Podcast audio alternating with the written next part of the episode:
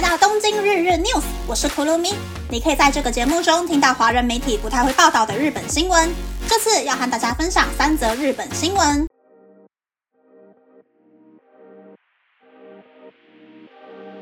第一则新闻是，日本的各个企业面临着正社员不足的危机。根据帝国数据银行的调查，百分之五十一点四的企业有着正社员不足的问题。相比去年同月份增加了百分之五点五。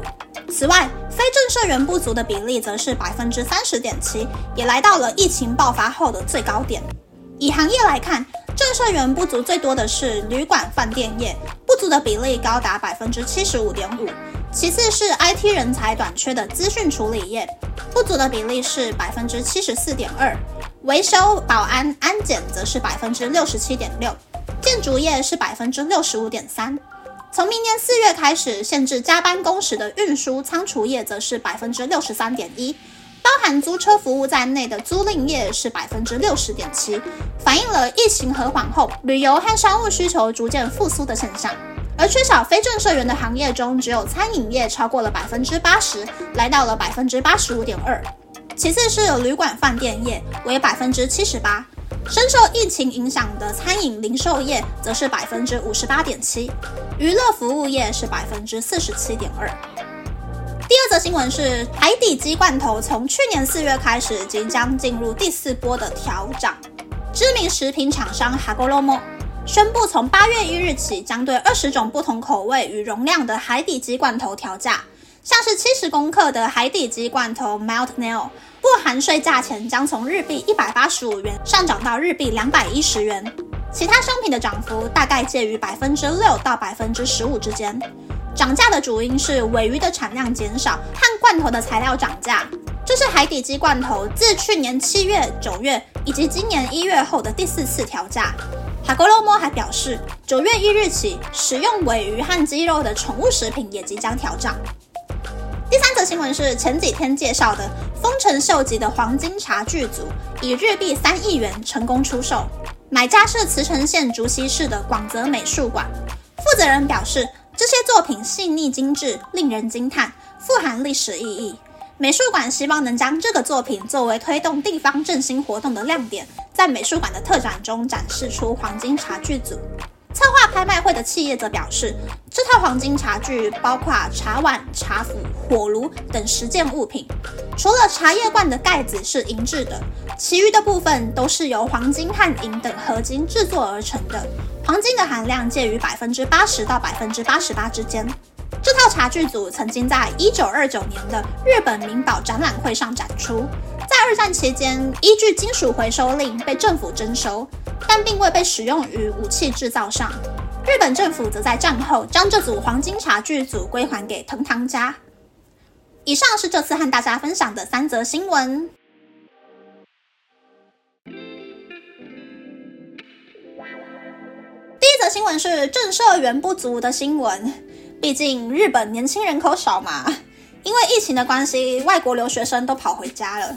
日本企业去年也没有办法到其他国家征新入社员，就算征到了，工作签证也不一定下得来。不过明年度的日本职缺可能会很抢手哦，连我在台湾的亲友们都在看好日本经济会起飞。想当年，我就是去参加日本企业在台湾办的征才会，才会跑来日本的。那个时候好傻好单纯哦，只是想说面试的场地在台北一零一也太帅了，我要去一零一玩，就投履历了。虽然一个人离家三千里，有很多很辛苦的地方，但是我建议年轻的朋友呢，可以趁没有家庭负担的时候，出国开开眼界。真的很多想法跟能力，成长的速度会超乎想象，变得很厉害。以后不管在哪里呢，都可以活得好好的。第二则新闻是尾鱼罐头涨价的新闻，要庆幸我家还有十个吗？尾鱼罐头涨价真的是对减肥的人。一辈子都减肥 ing 的人很不友善呢。我已经从哈 o 罗 o 的罐头买到了稀有超市的自有品牌了，拜托大家不要再涨了呀！除了尾鱼罐头之外呢，其他减肥人的好朋友们其实也都是加工食品，价钱已经跟当初我们相遇的时候差很多了。以前麦片那种没什么人吃的东西啊，价钱都很可爱。但是这两年日本女生狂晒麦片的减肥食谱，麦片也大辣辣的涨价了。到底现在减肥的人要吃什么呀？难道我们一起吃纳豆加白饭吗？第三则新闻是黄金茶具用预估的三亿日币成功出售了。我还以为外国的大富豪土豪们会用日币七八亿元买掉嘞。这次拍起标价呢是日币一亿两千元，也就是所谓黄金工艺的基本价钱。虽然主办方没有保证这组茶具的真假，不敢百分之百的拍胸脯说这个就是正品，是真的。但是还是成功的用原本预估的最高价卖出去了呢。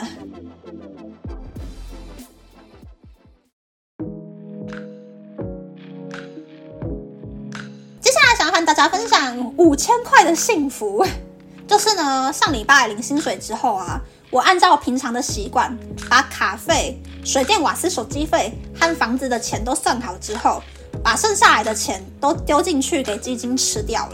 可是我忘记一件很重要的事情，就是我前几天抽到上班的那一栋大楼，用日币一千五百元买价值日币三千元折价券的事情，所以我得花现金一千五百元去买折价券啊。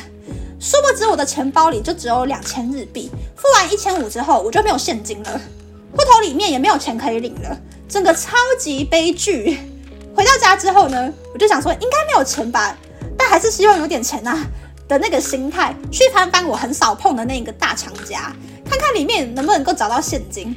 好礼家在被我翻到了五千块，看到那个五千块钞票上通口红叶的脸，我整个超开心的。大家可以体会我的感觉吗？今天的结论就是呢，下一次拿薪水喂基金之前，要记得先留一万块的扣打，不然家里已经没有红叶可以看了。那么，那么这次的分享就到这边，不知道大家喜不喜欢这样的节目呢？欢迎大家留言和我分享你的想法。喜欢这个节目的朋友，可以在 Apple、Spotify、Google、s o u n、KKBox、My Music、First Story、Mixer Box 等 Podcast 平台和 YouTube 订阅《东京日日 News》，或是在三岸小额赞助这个节目，然后追踪《东京日日 News》的 Instagram 看今天的延伸内容哦。拜拜。